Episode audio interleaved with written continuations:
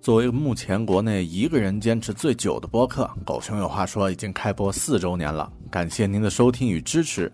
在开播四周年时，大狗熊准备了纪念版定制 T 恤、节目电子书和其他惊喜回馈给咱们节目的听友，也就是正在收听的您了。详情请关注我的微信公众号，搜索“狗熊有话说”或是 “Bear Big Talk”，注意没有空格哦。订阅微信，相关信息会在微信推送信息里和下方菜单中及时更新。狗熊有话说，已经四岁了，一切都很好，以后还请您继续多多关照。阅读、科技、旅行，生活可以很大；对话设计、学习，思考不嫌太多。这里是 iTunes 获奖播客《狗熊有话说》。一听就停不下来的哦。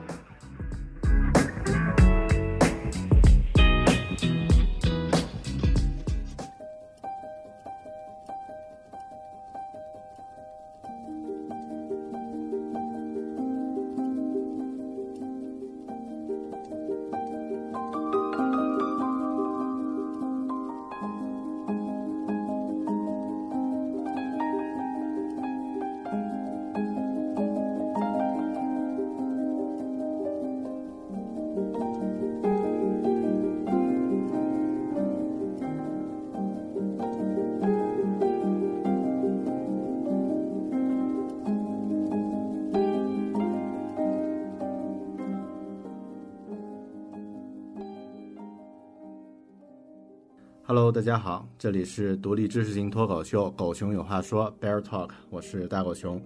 呃，咱们这个播客呢是一个科技播客啊，我有好久没有做科技相关的主题。那呃，今天呢我们要回复到科技播客的一个本色，我们来做一点比较呃硬一点的内容。今天我们请到了人在北美的呃 iOS 的开发者，默克的作者，然后呢最近。比较火的这个 Annotable 的这个软件的作者王林，来和大家聊一聊他的个人开发的故事和一些啊自己的心得。哎，王林，我应该怎么向呃就是听节目的朋友介绍你呢？嗨，大家好，我是王林。嗯，呃，我自己向别人介绍时，通常都说就是独立开发者。啊，对，啊。就是呃，咱们呃最近有一个，就是六月份啊，今天今天是六月份的《狗熊有话说》的第一期节目啊。然后呢，这个六月份呃，苹果又要开 WWDC 了啊，应该我记得时间应该是六月十三号。呃，你作为这个开发者来说，有没有什么期待？对这一次这个呃，就苹果的这次动向，有没有什么呃预期的东西？其实我的要。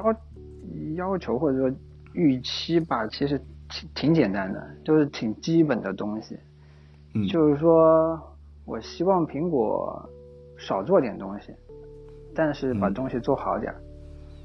嗯嗯嗯。就是甚至说它可以，它可以没有任何新的东西，我都觉得这这这无所谓。它能把它原有的那些 bug 都给修了，就已经我觉得很很赞了。啊，我感觉出来你背后。这句话有深深的体会和故事啊啊，是有什么具体的原因能够和大家分享一下呢？就是有这样的感受，就就是苹果的东西，我之前在另外一个博客我也说过，就是说我现在对苹果东西的认识就是，苹果的硬件我要等到二点零再买，苹果的软件我要等到三点零再用。啊。还真是，就是它的，嗯，对它的那个质量确实不不太靠谱，bug 挺多的，嗯，然后你作为普通用户可能也能感受到一方面，如果你像我一样作为开发者，那你就更是感受的淋漓尽致，嗯，对，你会去发现千疮百孔，哎，对，其实我们自己，我我自己这边做做 app 开发，在前年。哎，这个 Apple Watch 是不是一四年、一五年还是一四年，都有点记不住了啊？对，Apple Watch 我我我也吃过它的苦，对啊，至今还没还没恢复呢，至今还没恢复。呃，因为我们算我我这边算是 Apple Watch 的首批开发者，就是它上线当天就就发布的一个应用，而且我也是啊，话题还比较，但是呃，你你做开发就知道了，它那个那个呃 Watch iOS 呃 Watch OS 到现在都还是就相当渣的一个 一个状态。我有一个很悲催的故事，如果你感兴趣可以说一下，就是 Watch 有关的。哎，可以啊，先先聊一下这个话题。嗯，你不说你首批开发者吗？我也是，我提前买了 Watch，就是没得选的，就那个蓝色的那块，对吧？开发者的对预售版，然后提前开发好了，然后都提交了，然后审核也过了，嗯，然后被选中要 feature 了都已经。哦，这个这个很难得啊。对，然后就是 Apple 已经联系我了，然后提了点建议。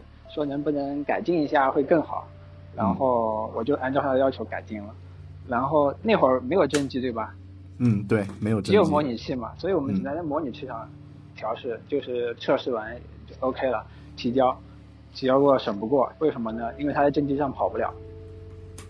哇，这个，但我对我们没有真机啊，我也不知道怎么回事，然后就这么就这么搁着耽搁了，然后最后也没 也也没发布。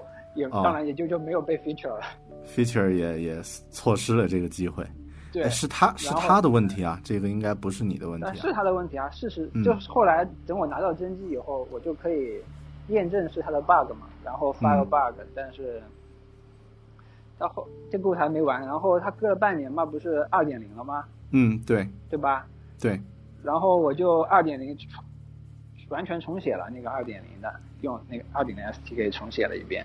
嗯，然后我这儿也调试完了，模拟器没问题。嗯，真机呢，就时而能够载入，时而不能载入，就是说，但是我确定代码没有问题。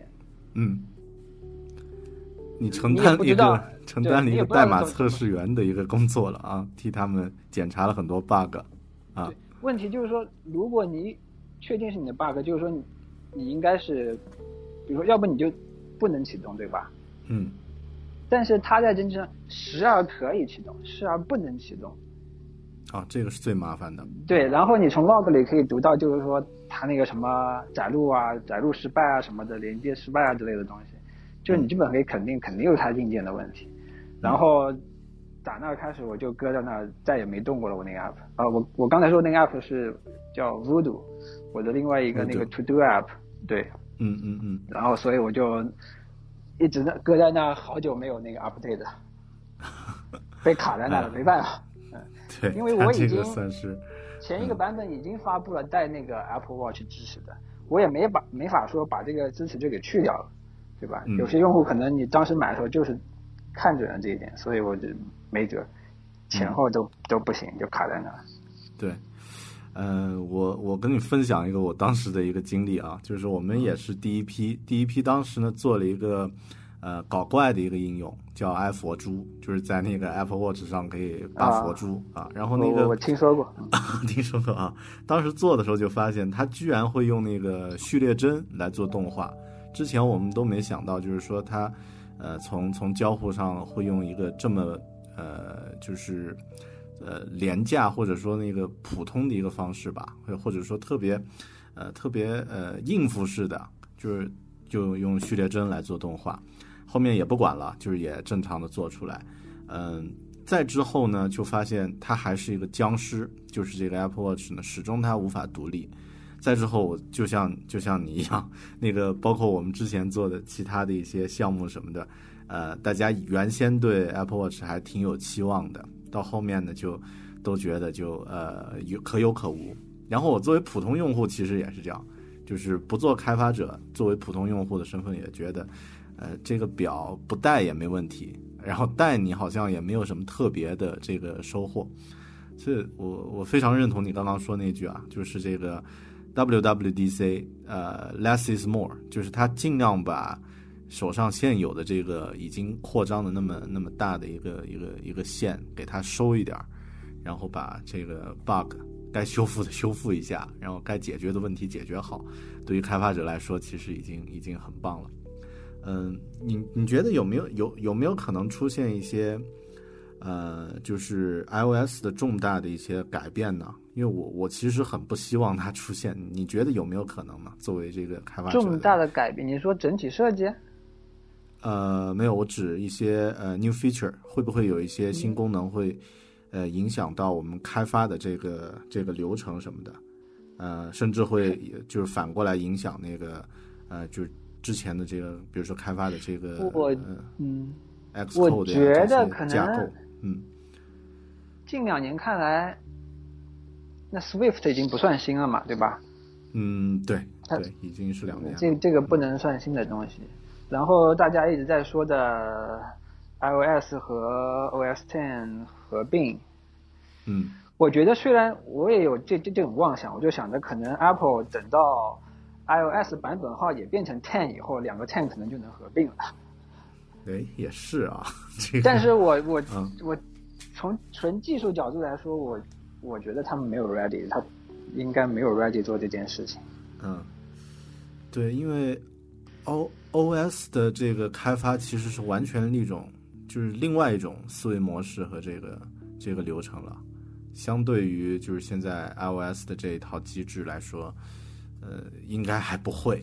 但呃，因为我因为我自己是这个在团队里面是做是做设计，其实更多最大的转变应该是从这个 iOS 六到七，因为这个是呃，就是你必须得改整个这个界面风格这些。呃，它它都 flat 以后，整体都要调整，但呃，就是技术功能方面我就不太不太清楚啊。你你觉得它应该不会有太大的变化是吧？嗯，可能最有可能就是它会开放 Siri 的 API 吧。嗯，你觉得这个是一个对开发者来说是个利好的消息吗？我觉得是个没什么影响的东西。Siri 我也不觉得有多好用哎，嗯，可有可无，还是可有可无，嗯，对，它现在有太多东西，你感觉就是失去了 Apple 作为这个啊品牌的一个品质的标志。本来我们想 Apple 东西对吧？你如果有了，那你就应该是最好的。但是它现在有有很多你有了是人家也有你也有，但是你。非但不是最好的，很很明显，还有些东西还不如人家好。嗯，对，这一点，这一点是这几年特别明显的一个，就是对苹果的一个吐槽。就是我作为用户也是，作为开发者，那更是自己的苦自己知道啊。我们具体到时候看一看吧，就是到六月十三号看看有没有什么大的变化。阅读、科技、旅行、生活可以很大。对话设计学习，思考不嫌太多。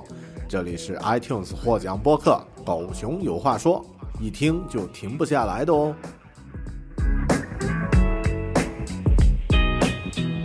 咱们不吐槽 Apple 了，反正它就是那个样子啊。咱们来聊聊，呃，关于你的产品啊。呃，先来说一下，就是因为大部分朋友比较熟悉你，你的这个呃个人身份应该是从默克开始。虽然虽然之前你有两个这个，我我看一下那个 tweet 是吧？那个应该是常念是吧？三个 e，tweet 还有还有 voodoo 啊。然后其实大部分国内的朋友应该是先从这个默克这个产品开始的。嗯，我我就有点好奇，你的这个默克和 tweet 这两个产品都是基于社交网络啊？你这个呃，一个是发 tweet 来呃。来呃发 Twitter 来用的，另外一个呢是这个基于新浪微博，这个是因为兴趣还是因为你也对市场有一定考虑，就觉得这这方面的这个应用会有更多的人去用，然后它的这个 marketing 会好做一些，呃有没有这种考虑呢？我做那个默克，可能得五年前了吧，五年，嗯，对，我所以当时那个时候我。之所以想做这个东西呢，是因为确实没有好的微博客户端。嗯。然后作为对比呢，那个时候已经有很多优质的那个推的客户端。嗯。所以在这样一个对比之下，我就觉得你这个对吧？微博显然就源自 Twitter 嘛，很接近的东西，嗯但是你在这个 mobile 上的体验差差很很远的。然后我觉得我可以让它做一个优质的这样一个体验的产品。嗯。但有没有发现，这个五年之后还是同样的问题？就是至今这个新浪微博的呃官方的那个应用端都还是渣，然后呢，第三方的这个客户端呢，嗯，因为我们自己知道，就是它对这个开放平台的这个接口什么的等等，呃，就种种的不便，就到五年后这个问题还是同样存在，就是新浪微博.还是没有很好的客户谁端。谁说开放平台不变了？它在变，只是越变越差。没有，我说不方便，啊 不是说不方便啊？啊，对，不是便，是，越来越不便，它就是嗯嗯。嗯，因为呃，之前我们好像都有这种感觉啊，就是这个呃，它的官方的这个客户端，就作为普通用户吧，我现在把身份切换到普通用户，就官方的客户端呢，它有些功能，然后呢，好像呃，就是只有官方的客户端里面才有，甚至之前有一些，比如说像呃那个收藏呀等等啊一些，但是它一直在变化。然后呢，第三方的客户端呢，经常会出现一些，比如说呃没有授权，或者是一些这个呃就是失效等等这样的一些这样的一些问题。你你能不能站在这个开发者的角度，给普通的用户讲一讲，为什么第三方的客户端会会会总是出现问题啊？然后呃这个原因到底是在哪儿？因为很多嗯朋友在回复里面问问到这个问题。嗯对，所以是这样的，新浪开放给第三方用的那个套东西叫做呃微博开放平台，嗯所以所有的第三方应用呢都是基于这个微博开放平台做开发的。就你要获取数据，你是通过它的 A 微博开放平台的 API 嗯来获取数数据，你要进行操作，你也是通过它的 API 写入数据，就是这样一个过程。嗯但是呢，新浪它自己的产品呢，它不是使用这个微博开放平台的，他们有自己一套私有的平台，嗯它的产品是基于那套私有平台开开发的。这就是我说他们不吃他们自己的狗粮，他自己都不用自己的这个和和第三方同样的这个这个环境来，所以做事儿。说从他根本的态度上，你就可以知道，嗯他是给你分裂开来的，对吧？第三方是一套，我自己是一套，这这就这是一个根根源上的原因，也就是说，一，他自己不用，他就根本感受不到，即便说他，即便说你先假设新浪是有心真正的做开放平台，好吧？嗯假设他是、嗯是这样子的，但是他自己不用啊，所以即便他不小心开放平台上出了故障，他自己是感知不到的。对明白，吗而且只有我们第三方知道即便对，对而且可能哪怕他知道这个问题，他没有急迫的解决的对，这所以都是。我们嗯需要我们，我一般是这样，看到他出了问题，嗯我也懒得老烦他，对吧？我一般就等他两三天，看看这个啊问题是持续了、恶化了，还是他自己好了。如果嗯是持续或者恶化了呢，那我再给他反馈一下。嗯然后就就像你刚才也说了，他他这个问题跟他不是跟他自己的产品体验不是切实相关的嘛。即便我给他反馈了，他知道了这个问题，他没有这个紧迫性去，对吧？必须嗯马上给你修复这个东西。嗯，对。其实这个我觉得有个类似的例子啊，就是之前那个 Apple Music 刚刚在国内开通的时候，然后呢，呃，呃，大家会去用，然后苹果自己的人也用啊，然后我因为我认识一两个就是国内的这个苹果的用户呢，他们很维护就是 Apple Music 说特别好用，但我作为第这个普通的用户就觉得啊，就是什么歌都连不上，就是这个体验是就是直接打不开，你你再好也也不会再去选择。然后很多同样的普通用户都反馈，但苹果自己好像它没有这个感觉。我估计就是他们那个内部呢是没有这种急迫的体验，就是他不知道这个服务器，不知道这个呃带宽各方面的这个呃跟跟普通的老百姓的这种用用的方式不太一样。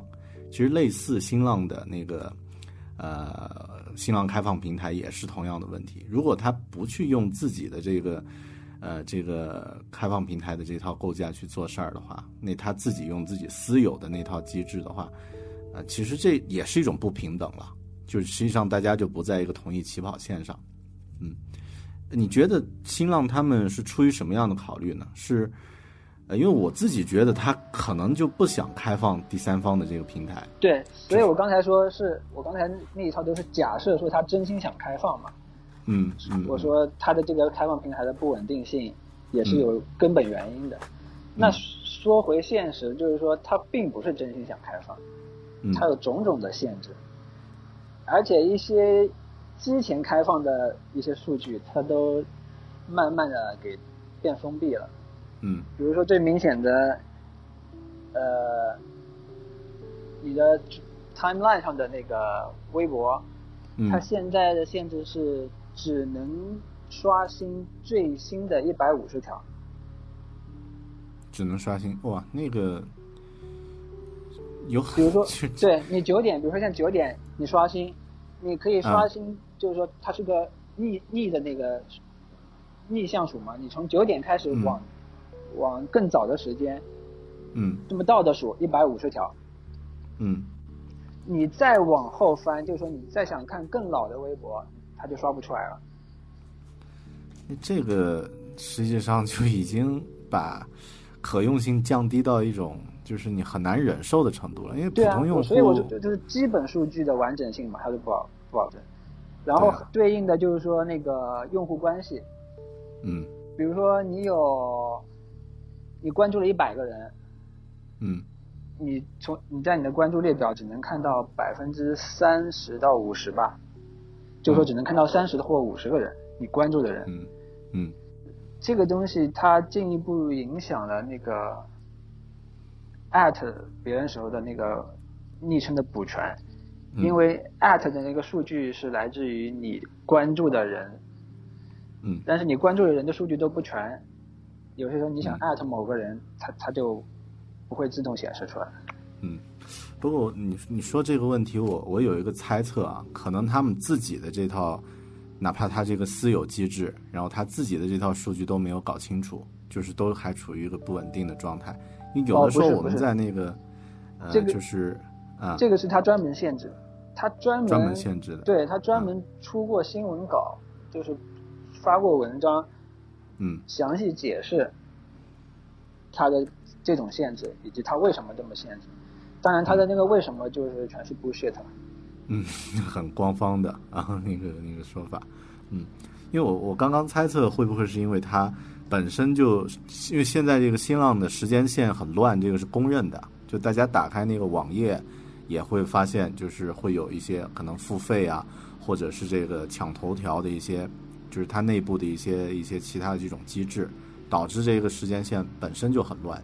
就我的猜测是这样啊，不知道它这个跟技术上有没有什么关系。的用户体验的设计问题，这跟数据完整性这个不不相关，两两两件事。嗯嗯，嗯对，所以，但是同样的，同样我觉得这种问题，因为之前我们还试过那个就是腾讯的开放平台。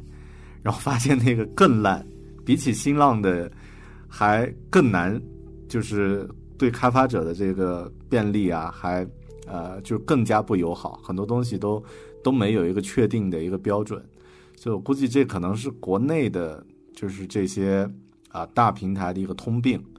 嗯，作为开发者要消耗很大的这个精力和嗯和这个非技术之外的，就是技术之外的一些因素。来考虑这些问题，而且他们不坦诚啊。其实你看得出来，新浪他就是不想给你搞了，他不就不想让你再用开放平台了。但是他似乎又扭扭捏捏，不好意思说，我们就把开放平台给关了吧。对啊，他干脆收回，就坦坦荡荡的啊，他又不好意思直说，好像。对，我觉得这个也是。呃，哎，那你现在对这个默克之后有没有什么版本上的，或者说有没有什么？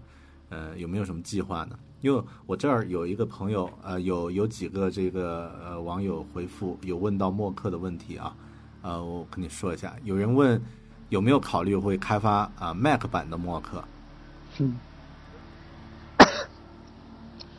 这个之前我我也那个官方账号发过微博，因为很多人都期待那个呃 Mock 三啊，以及 Mock for iPad 呀。嗯然后之前我就说，这完全都决定于新浪开放平台嘛。嗯嗯嗯现状它就是，它它已经其实暗示很明显了，不要再搞了，对不对？开放平台嗯已经不向你们开放了。嗯，那那所以说啊 Mac 版那就 更更不可能。对。其实我觉得这个最可怕的就是一种非技术的不确定因素，就是它这个开放平台的态度，这个决定了呃还能不能继续往下做。嗯，很多其他的这个微博客户端的开发者应该也是同样的同样的想法哈。对，嗯已经这一路来我已经看到好几个倒下了，其他对，比如说 Android 的那个 Mac 上，已经好几个死掉了。嗯。他现在就是，就微微博现在就有一共有三方吧，官方，然后我们普通第三方，嗯。还有一个就叫微口，嗯，对，微口是不能算第三方的，你知道的都都都了解，二点五不算第三方。方。嗯他他最近我最近刚看了一下，他最近他几次更新嘛，他就加加入了大量就是显然微博开放平台不开放的功能。然后我就是看了一下他的那个网络流量，已经他已经开始用新浪，我不是说吗？新浪有两套吗？给我们第三方用的叫做微博开放平台，他他自己有一套不开放的私有平台。现在微口已经开始用他那套不开放的私有平台了。嗯嗯，显然就是跟我们已经不是一块玩的了。嗯对，已经算是内部伙伴了。嗯，嗯，哎呀，所以所以这个呃，那你觉得就是这一块儿呃，哎呀，我觉得这个也是啊，我觉得新浪做的已经很明显了，对不对？对他已就是经把我真的想带着。你玩的，我已经让你到家里来了，对不对？嗯嗯嗯我们自己私下玩了，你开放平台，嗯你好自为之吧，对不对？你们看得懂我的那个暗示吗？你们聪明点儿。对，其实这个也是中国人的一贯的态度啊，不把话说明啊，然后要去揣摩、猜猜测啊，技术之外的因素太多。呃，呃，那这个会不会呃，那你后面做这个呃，咱们说一下你现近期做的这个吧，就是这个 Annotable，啊、这个应该是呃喝口水。因为我刚刚，哎，好，因为我刚刚看那个，呃，今天看那个 Annotable 的你你的微博啊，就是在美区呃已经被推荐了，呃，这个应该是特别好的一件事儿。但之前呢是这在有好有坏吧，其实。啊，就是之前会会有一些这个，因为我去那个中国区的这个 App App Store 里面看，有很多这个呃一星的评价。啊、这就是这这个 Annotable 这个这个应用，呃，你能先向大家介绍一下，就是最初是因为什么来做的，然后后面为什么会有这个，就是有好有好的特别好的评价，就像官方的这个认可，也有像一些就是用户会呃就是很激烈的给出这种一星的这个评价，就是你怎么来看待？咱们先说一下，就是它最初你开开发这个这个 app 的初衷是是是出于什么目的呢？好，首先这个 annotable 嘛，它的名字，如果你知道这个，它它其实就是 annotate 的一个变形嘛。annotate 就是中文就是呃标注标注的意思。嗯所以它是一款图片标注工具。嗯然后之前最有名的，也是我自己一直在用的一款图片标注工具是叫做 Sketch。嗯，Sketch 对吧对，Sketch，、Sketch 呢，它原来是一个独立的，但是它很早以前就被那个 Evernote 收购了。Evernote，嗯但是，Evernote 搞死了很多 app 啊。对，然后大概大半年前吧、e v e r n o t e 它就宣布 Sketch 不再维护了。简单说就是说这个产品死了，对他来说。嗯所以因为我自己一直用这个呀，它它不再维护了，那我得找个代替品嘛，对吧？但事实上我已经下了满满一个 folder 的各种各样的其他的那个标注的 app，但这都是一些功能比较单一一点吧，就相比相对于 Sketch 来说，没有一个这么类似的集大成者能够继承作为 Sketch 的继承者。嗯，所以我那那没有，就像我们这种就自力更生呗，自己动手。所以你最初的目目的是满足自己的一个需求，嗯，是啊，一般都是吧，我觉得独立开发者一般都是这样，嗯，对，呃，然后因为我自己在用啊，嗯嗯，然后感觉就是呃，Notable 这个这个应用呢，首先我自己想要的需求，呃，就是之前想到没有没有同类产品在做的，或者说没有把它捏在一个 App 里面实现的功能，你这儿都有。啊，比如说像那个模糊呀，然后这个，呃，就局部加亮，还有这个放大镜。以前有一些功能是要把它拆到不同的应用里面，啊，一个应用完成其中的一项才可以实现，甚至有一些功能要放到桌面端去去做。呃，这一点我觉得就是特别，嗯，特别不一样。但另外呢，也就是我也感受到，就是它在使用的时候和我们常见的一些这个。呃，就是图片标注的工具也有一些区别，比如说像那个我自己一开始不太适应的是那个它没有一个返回撤退的一个功能，就很多这个类似的这个应用都会比较传统嘛，就是你放一个东西，然后会有一个后退键。一开始我找了半天，呃，然后后面后面发现其实呃这个呃是有 delete，就是把东西呃实际上。呃，所有的东西都是一个 layer，在在最上面有一个层的这个这个这个概念。那用户习惯了这个东西以后，其实发现好像要比那个返回键要好用一些。你你这个就是对这个应用的这个，就是这些和其他呃同类型的区别，就是之前是怎么考虑的？就是你在做的时候有没有考虑到一个呃，就是刻意的去创新呢？还是说呃，就是要？做的和别人不一样，有没有有没有这些这些呃初期的考虑因素在里面？啊？就是呃，先先说你说刚才说到，就是有些功能你觉得并不是很常见的，对吧？所以这个我就顺带说一下，就是你刚才也说到什么，很多人给一星评价，嗯，然后一开始你也说我在美区被 feature，所以我我说有好有坏，嗯，就是说其实全世界人都一样，你刚才你说在中国去看到一星。那因为是在中国去先被 feature 了嘛，被 feature 就是说你会引来很多会被放大，嗯，对，很多其实他对这种这这个类型的应用他并不是很了解，简单说就是你会吸引来很多不是你目标用户的人，嗯，对吧？对对。然后现在很多人又没有没有耐心，特别是手机上这个小玩意儿，可能下下来弄几下。一旦遇到有任何不不如他们预期那样的东西，他们就觉得很很被触犯。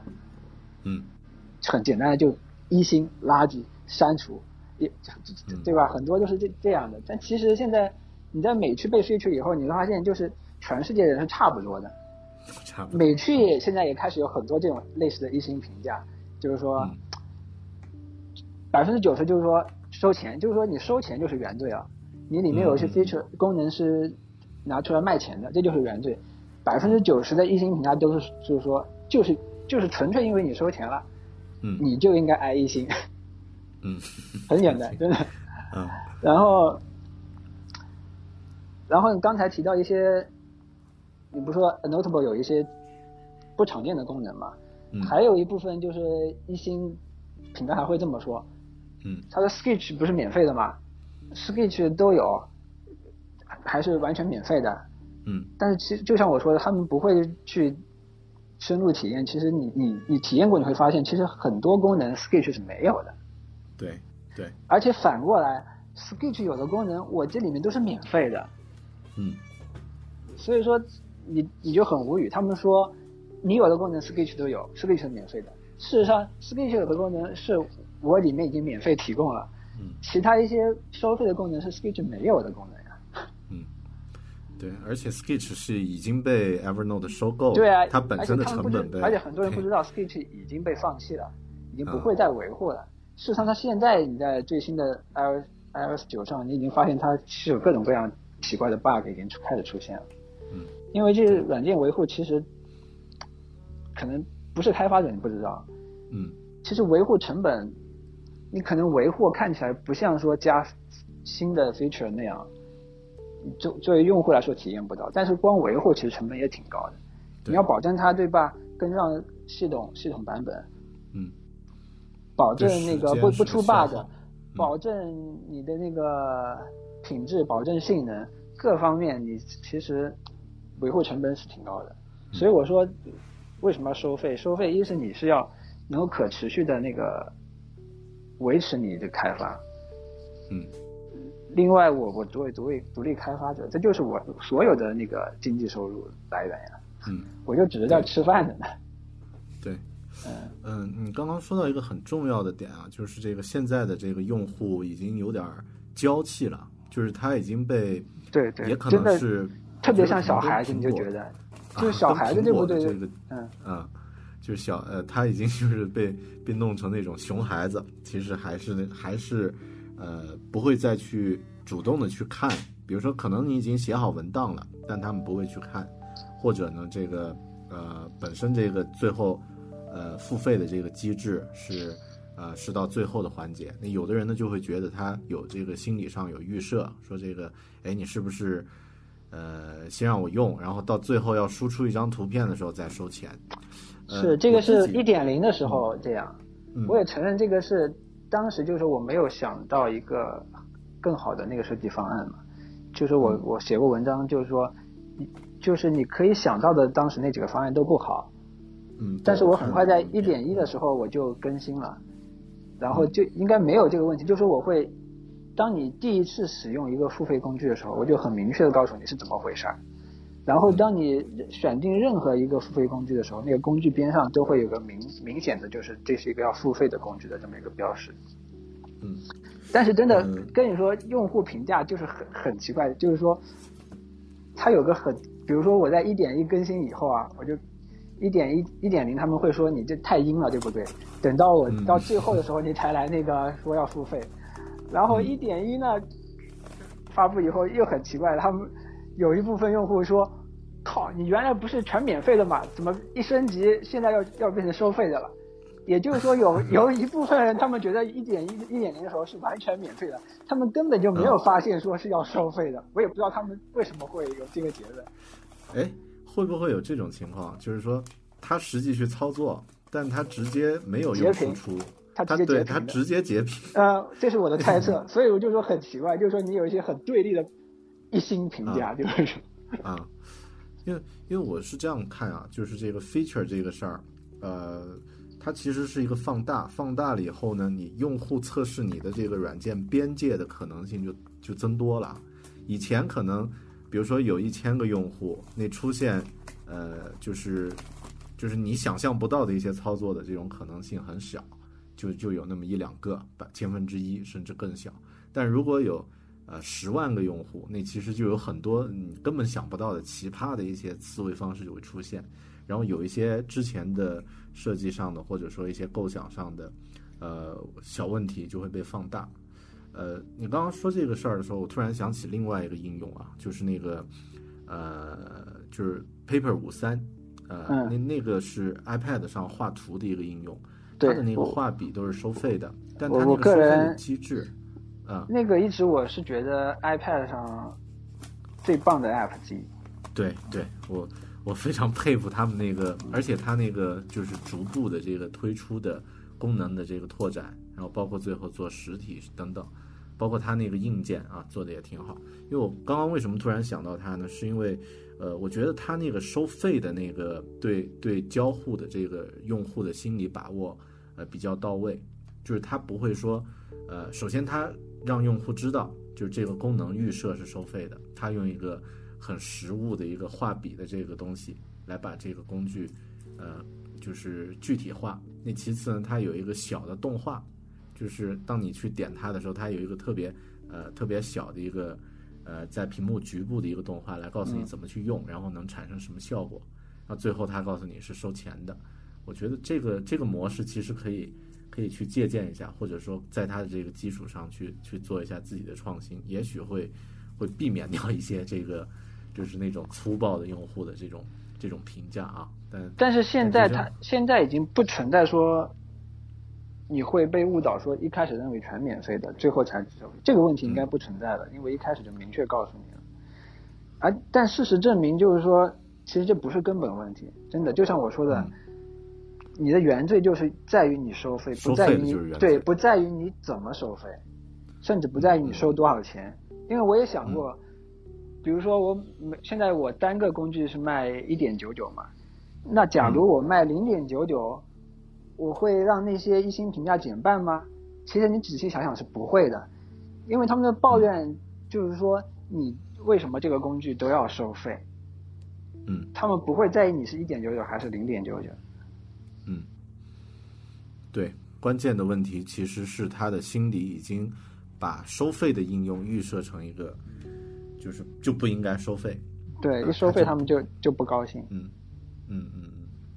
呃，你觉得这个这个问题？因为我看了你那篇文章啊，就是讲这个一星评价的这个，就是之前是讲到啊，没有一星评价，讲那个一元的，是去年你写在那个博客上的一篇文章，就是讲一元，然后对默克的这个这个影响。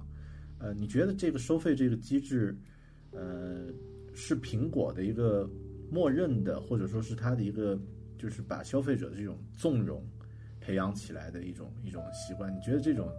这种方式怎么去评价它呢？就是它现在的这个 iOS 这整套这个收费的这个机制，你你现在怎么看它呢？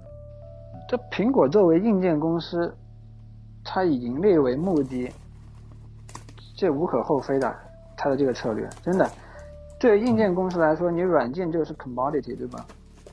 嗯，对。简单的说，苹果就希望你所有软件都是免费的，让我这个硬件。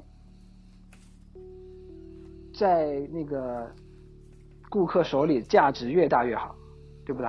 价值越大，然后顾客需要付出的成本越低，那顾客只要把把他所有钱拿来买我硬件就好了，软件免费，那不就是对苹果最有利的吗？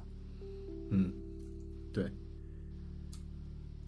他的策略其实就是为了把硬件尽量的，特别就是这个 iPhone 手机，尽量的。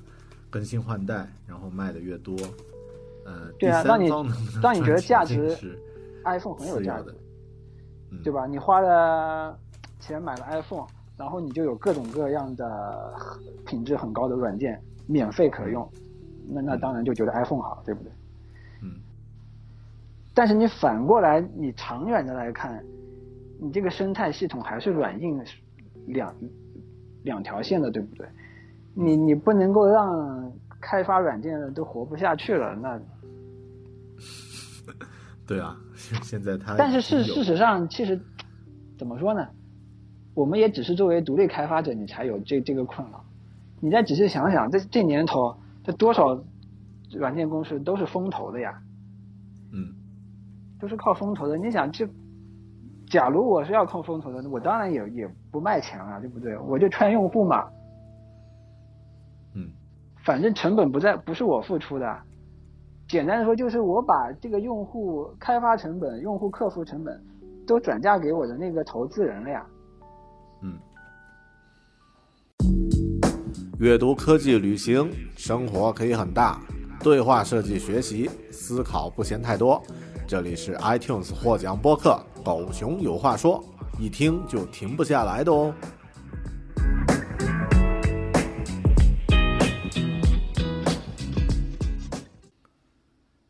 其实咱们这个作为独立开发者，虽然现在有很多媒体报道，然后呢也有这个有好像对于非技术人员来说有点关环，但其实这个有点像那个股票市场里面的散户，就是进到这个市场里面，呃，有很多比较惨烈的就是问题需要去去面对，而且呢，可能是像大的公司啊，或者是一些大型团队呢，它有专门的人去解决专门的问题。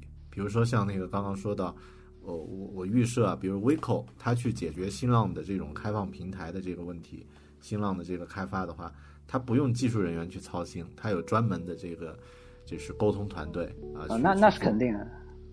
嗯，所以独立开发者，你觉得独立开发者现在呃还算是一个比较好的这个职业职业的一个目标吗？就是对于现在还没有进入到这一行的人，你你会怎么对他进行建议呢？就你指望着这个养家糊口是越来越难了，确实。嗯，看还是看心态吧。你熬得住寂寞，你熬得住冷清，你觉得不需要什么高床阔枕，你你就自己有个地方能够。能睡能吃饭，对吧？能有个桌子，能个电脑写写代码，你看你自己追求什么，真的。嗯。呃，你最初是因为什么原因选择做做这个独立开发的？因为这一块我也比较比较好奇。因为呃，你在美国之前是有有有在公司工作，还是直接就就读书以后是是是经历这个就做直接做独立开发？是是怎么选择的？这个方便说吗？啊，我是在中国念的书，嗯，我是在中国念的书，毕业以后就在学校门口找了一份工作，然后做了三年的那个软件开发，然后之后我才开始自己做那个移动应用的开发，啊，然后一做做到现在做了七年。至于为什么是独立开发嘛？因为一开始我的那个职业生涯做的，我们是做的比较特殊的软件，嗯，然后自自己的兴趣想做那个移动开发，你可能也可以，但是我自己觉得是，我就我觉得觉得你还不是一个专业的移动应用开发者嘛，那你当然得经历一个自我。学习的这么一个阶段，对吧？嗯，所以那就自己做呗，自己边做边学呗，然后这么一做就就做下来了。嗯，嗯，如果哎，如果现在有类似的这种呃团队想和你合作，或者是这个有呃就是呃。告别独立开发者的这种机会，你会选择吗？一是我暂时也会出于什么原因，或者需要什么样的条件之类的，你会你会你会做出这种选择吗？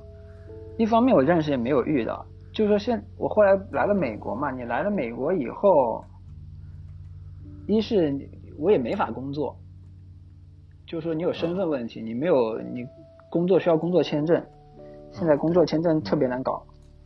我我我两年前吧，可能我搞过一次，找了工作，但是你得抽签工作签证，然后没抽着啊，排队那嗯。对，没抽着算了，我后来就懒得再折腾了，这这不划算，为了面试也挺累的，飞来飞去，那准备得耗大半年，嗯，然后结果你大半年以后搞定一工作吧，你还得抽签，然后很有还有很大的可能性抽不着，我就说算了。嗯，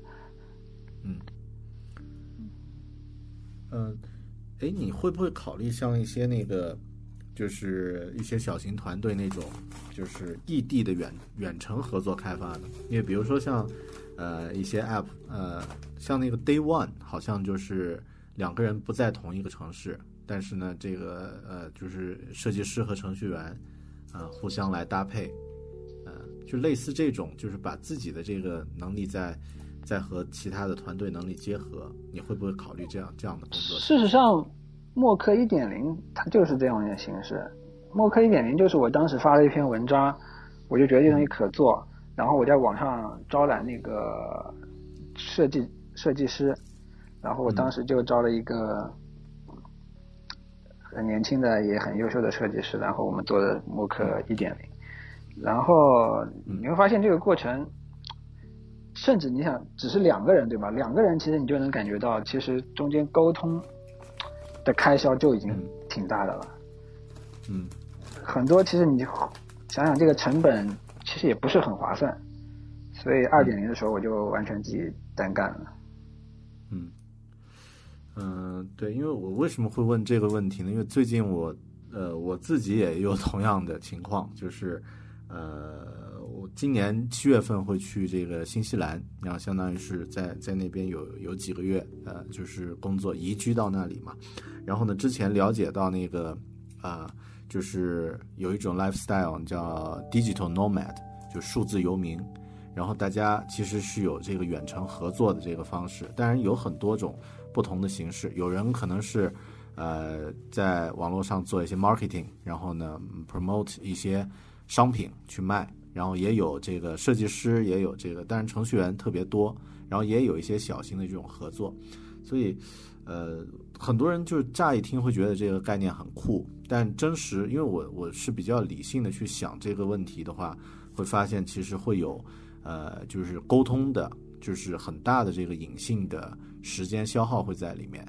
然后呢，呃，对于这种比如说程序员也好，设计师也好，其实时间就是我们最大的一个一个成本嘛，就是有的资源。所以我就想知道一下你对这个问题的看法。但是刚刚你说，呃，一点零的时候，默克啊，Mock 就就尝试过这种这种试验啊，嗯。你会考虑在 Annotable 或者其他的一些新的 App 里面，也会用这种，比如说设计啊，或者是交互呀、或者是这种，呃，就是这种合作，呃，类似这种形式，会考虑吗？暂时没有发现那个需求。嗯嗯嗯，好的，明白了。嗯，然后呃，我想问一下，就是还有一些问题，呃，看一下那个听友听友发来的一些问题啊。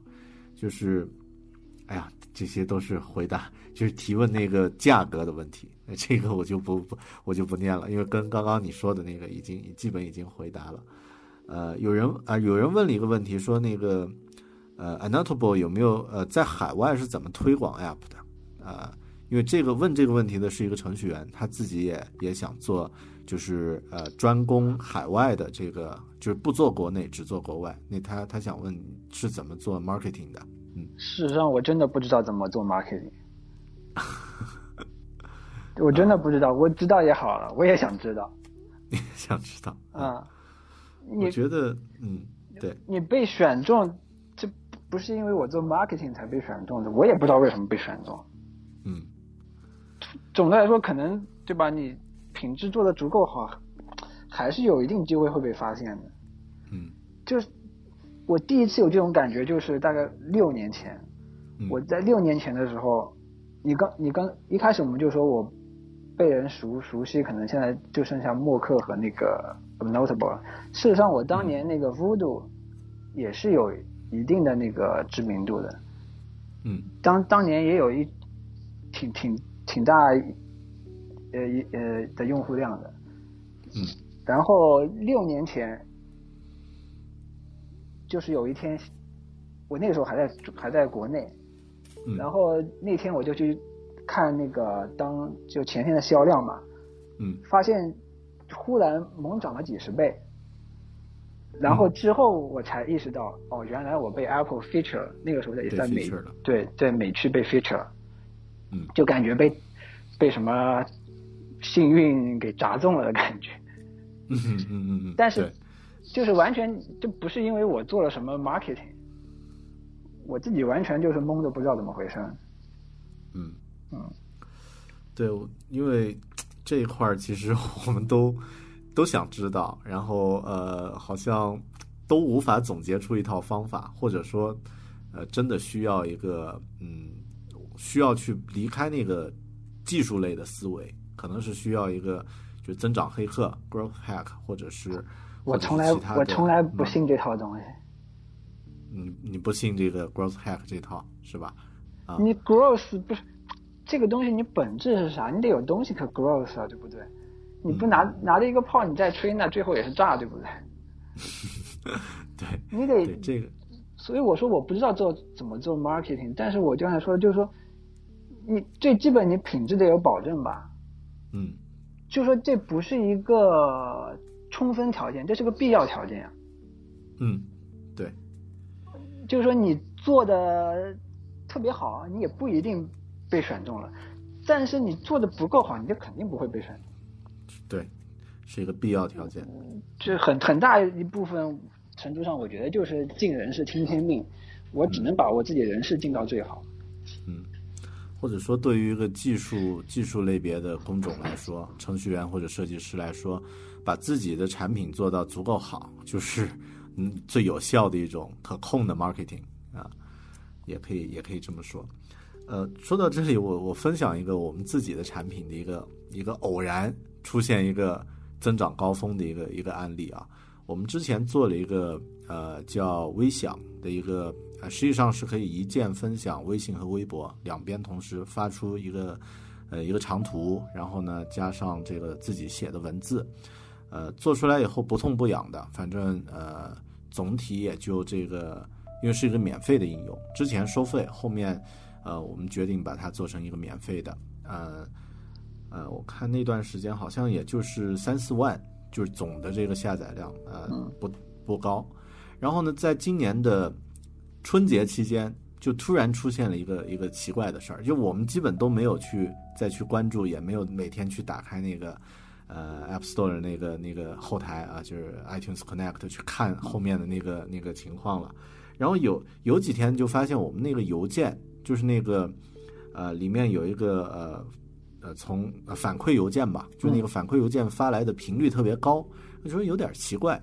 大概在三月份的时候，我们就去。看了一下那个后台，然后就发现下载量特别猛，就是每天都是一两千、一两千这种这种下载量，是之前的十几倍。然后就奇怪说，肯定是哪里有 feature 了，嗯，就是然后去查那个数据也没有发现，也没有发现这个苹果有 feature，然后也没有发现其他的这个第三方的这个呃 app 网站有推荐，因为去我们还专门去那个网上去检索了那段时间。所有这个呃国内国外的有没有关键词，就是提到我们这个应用也没有，然后就特别神奇，然后特别奇怪。后面我们大概猜到了原因，就是啊，因为我们去看他分享新浪微博的那个内容，因为那个是开放的嘛，是用户分享到开放平台，你是你是可以去去看得到的啊，微信就看不到了。然后看那个新浪，就发现那段时间大家分享的呢是那个。啊，一些微商的人去去在那个呃，就是卖自己微店里面淘宝的一些一些商品，然后他好像会把两三张图，我们这个应用比较方便嘛，可以一键把几张图同时缝在一起，然后发出去，然后去猜，哎，会不会主要是在微商圈里面被传播开来？然后一去看那个数据，好像还真是，因为它是在那个大年初六以后开始发，就相当于之前大家在过春节。就没有去，没有去发，然后估计是在那个那个时间之后呀，出现了一个，比如说某个内部的微商内部的一个一个传销群啊之类的，然后大家可能可能有人推荐了，在那个一个非开放的环境下，呃，就我刚才这个就听你说收不到嘛，我我正想说，有可能是某条微博，因为可能微博现在还收不收不到。啊，对。呃，我也遇到过一次，就是有。有一天吧，那两天就是 Mock 的那个销量就是特特别高，然后后来发现是某个人的一条微博，啊，嗯，就是真正那个 KOL 啊，他的一个一个关键性的一个转发啊，可能对他推荐一一下，嗯，就是有些时候，但这种东西是不可持续的，对。就我说刚刚那个例子的呃意图，就是想表明这个事件是个偶然、不可复制的一个事件，嗯，所以更多还是把握住我们能把握的，作为开发能把握的一点。嗯，咱们也聊了很多啊，我我想就是说，作为技术上的呃，就是呃方面，我们刚刚聊的你的这个 app，然后呢，呃，这个默克和这个 Annotable，啊，我也觉得这个 Annotable 这个应用呢，它应该属于一个。偏专业一点的，就是用户会会考虑的一个应用，嗯，那你觉得以后你会，呃，然后默克呢是默克呢是一个呃，就是专业用户也可以用，然后呃，普通用户也熟熟悉一下也会用。你觉得以后你会更偏向于去做一些专业的工具类的应用，还是说呃，就是用户量多一点儿啊，然后呢，这个普通用户也都可以用？呃，但是这个问题我大概猜到你的答案了，我还是想听你听你自己讲一下啊。作为独立开发我一直强调，最大的成本就是除了维软件开发以外，就是客服。我现在就是称我自己的开发叫做克服压力最小化导向的开发。啊，嗯，嗯，所以我想，我可能还是会尽量希望能够卖上一定价格，但是目标人群小一点的。嗯，其实这个这个很多人他。呃，我觉得这个是两种思维方式，就是独立开发这个思维方式一定要人数少，然后收费高，因为维护是是要花钱的，然后口碑这个是靠这个小众的这个群体里面去传播，然后像那个呃，就是大厂，他们更多可能有风投，然后需要有这个口碑，需要去把这个势头造起来，所以他会把那个成本考虑进去，呃。我们现在如果很多做独立开发还没有启动的，或者说打算做的，我个人也是觉得尽量去做一些，就是呃，就是再再小众一点，或者说再垂直一点的这个市场，然后呢，让它呃，就是这个收费真正合理循环起来。因为国外现在好像呃，比如说有一些专业型的、相对专业一点的应用啊，呃，以前是这个就卖的很贵，比如我自己用的那个。就是呃，GTD 的这个软件啊，就是 OmniFocus，它就五年更新一次，每一次都是 这个两百多人民币，然后甚至还有内购，但是你还是得买，或者说一直在用的这个用户还是得去买。然后像那个呃，我我常用的那个 Text Expander 是一个快捷输入的那个应用，现在更过分，它收年费了，就是按照按照时间去收费。我知道，被骂的很惨。啊，对，骂的很惨，而且其实会有替代品，会有一些这个用户肯定会会转出去，但是也会有人会怕麻烦嘛，或者说他的这个已经做好了很多这个呃自己的定定制的东西，他就他就不会太想去切换，但就这条路，我觉得可能对于独立开发者来说会会会更好一些，就是他规避掉那些大的人流，然后呢，这个带来的维护呀，带来的这个干扰。对啊，你有你有没有同样的这种感受，或者说有没有相应的观点啊？即便你不从那个成本出发的话，你光从竞争出发，你也应该规避那个泛型通用的那个应用。嗯，你这面对大众的，那有很多大厂或者靠风投的那些公司，他们也做这类产品，你你怎么跟他们竞争？嗯，对。所以，所以还是要有自己的一个清晰的一个思考，不能什么东西都，呃，以这个人流量呀、这个下载量呀这些来做一些判断。嗯，嗯，哎，能推荐一些你平时在嗯，就是这个工作中，在这个生活中常用的一些工具啊，或者是一些这个呃，就是使用的一些设备等等啊，就是。呃，跟你工作有关的硬件、软件都可以啊，就是呃，推荐给我们普通的这些听友朋友们啊，非开发者吧，嗯，或者开发者和非开发者都可以推荐一下。嗯，我的硬件就是一个 iMac，一个 iPhone，一个 iPad。嗯，其实也没什么特别的软件，我也就是给普通用户的话，我就推荐。也挺常见的，就 One Password 吧。嗯嗯，因为很关键。嗯，对，其他的我想想可能都有代替品，这个可能好的代替品这个比较少。嗯，对。然后如果你刷微博，你能忍受各种限制，我觉得 Mock 还是不错。嗯，对我自己其实现在一直在用，之前也用过 Vico，还有另外一个叫。呃，两个 V 那个微微博啊，那个呃，好像已经就是就是因为被那个第三方平台折腾的，呃，已经半死不活的感觉。默克还很不错，嗯，也推荐一下在听节目的朋友啊，这个大家可以去去去使用这个默默克啊，M O K E 啊，或者默克这个这个应用很很棒，嗯，然后呃，有没有什么推荐的书？或者是呃播客。你平时有听播客吗？书的话，我真的好久没看了，没时间看书。嗯嗯。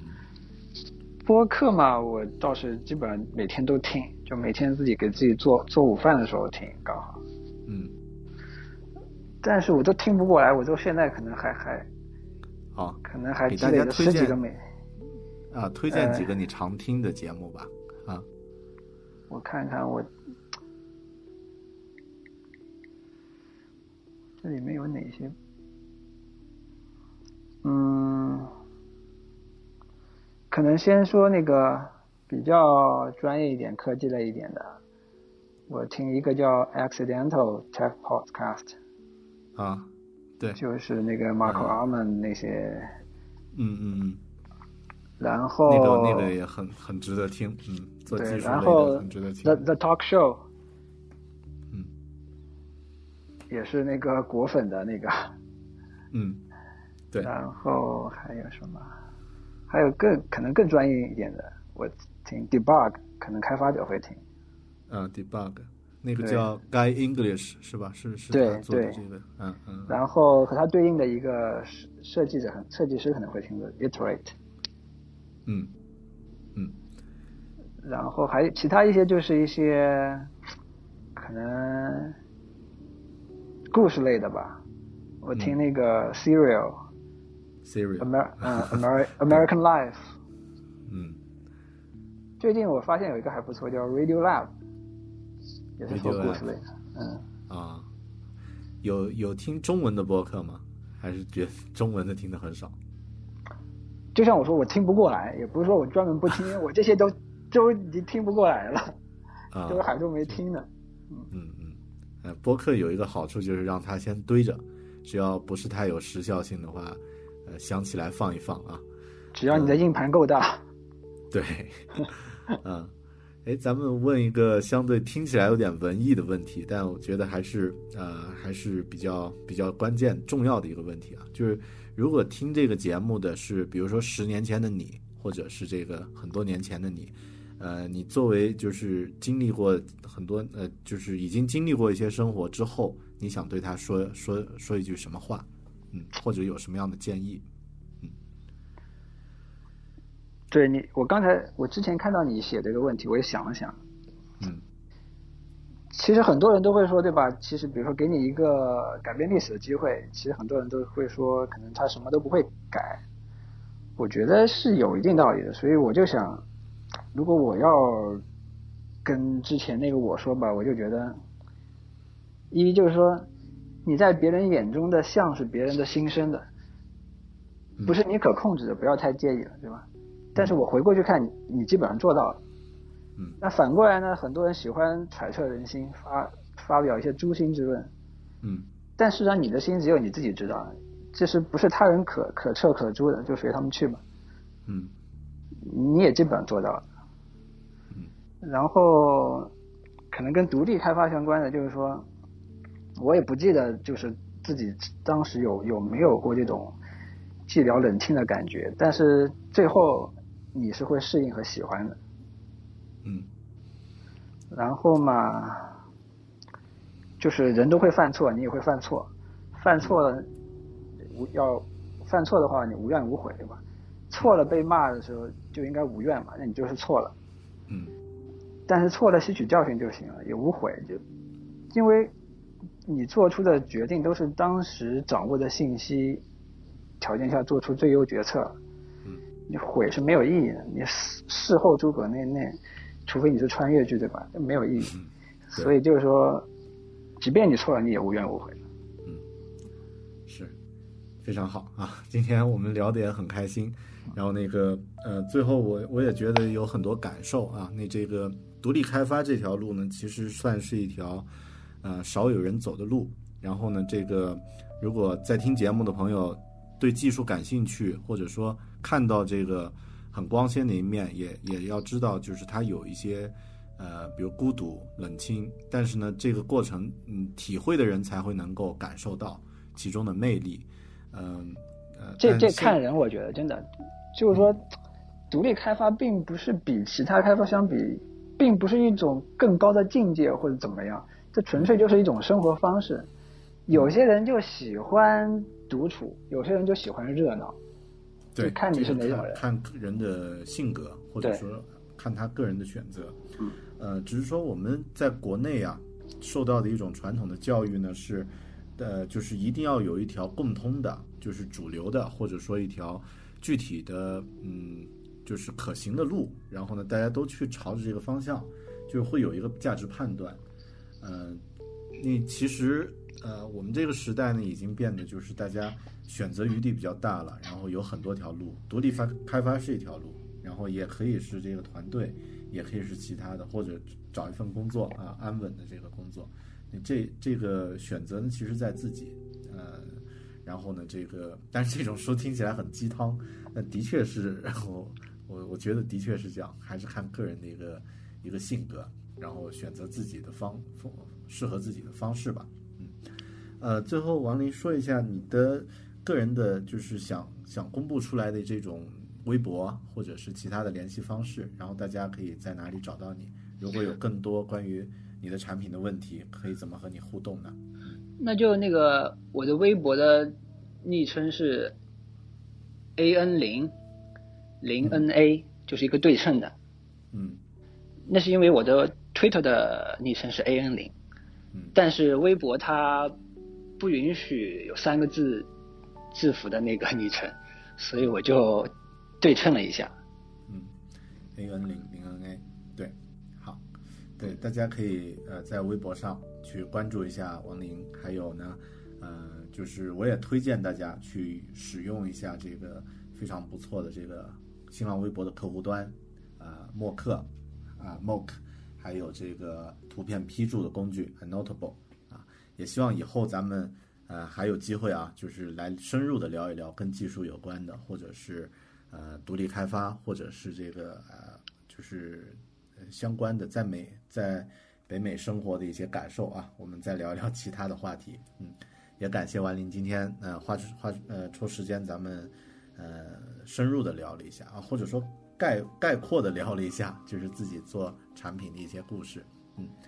呃，行，那咱们就就今天就到这里。然后呢，大家也可以关注“狗熊有话说”啊，新浪微博的平台啊，关注“爱大狗熊”，还有呢就是呃我的微信公众号啊，“狗熊有话说 ”，Bear Big Talk。咱们下期再见了，拜拜。好，拜拜。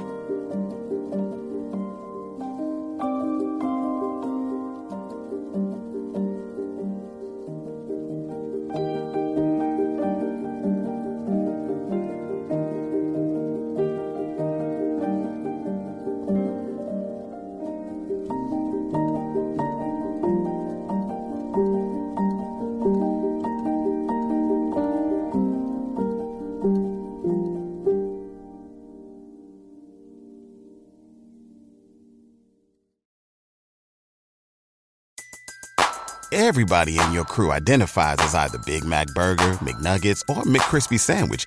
But you're the filet fish Sandwich all day. That crispy fish, that savory tartar sauce, that melty cheese, that pillowy bun. Yeah, you get it. Every time. And if you love the filet of fish, right now you can catch two of the classics you love for just $6. Limited time only. Price and participation may vary. Cannot be combined with any other offer. Single item at regular price. Ba da ba ba ba.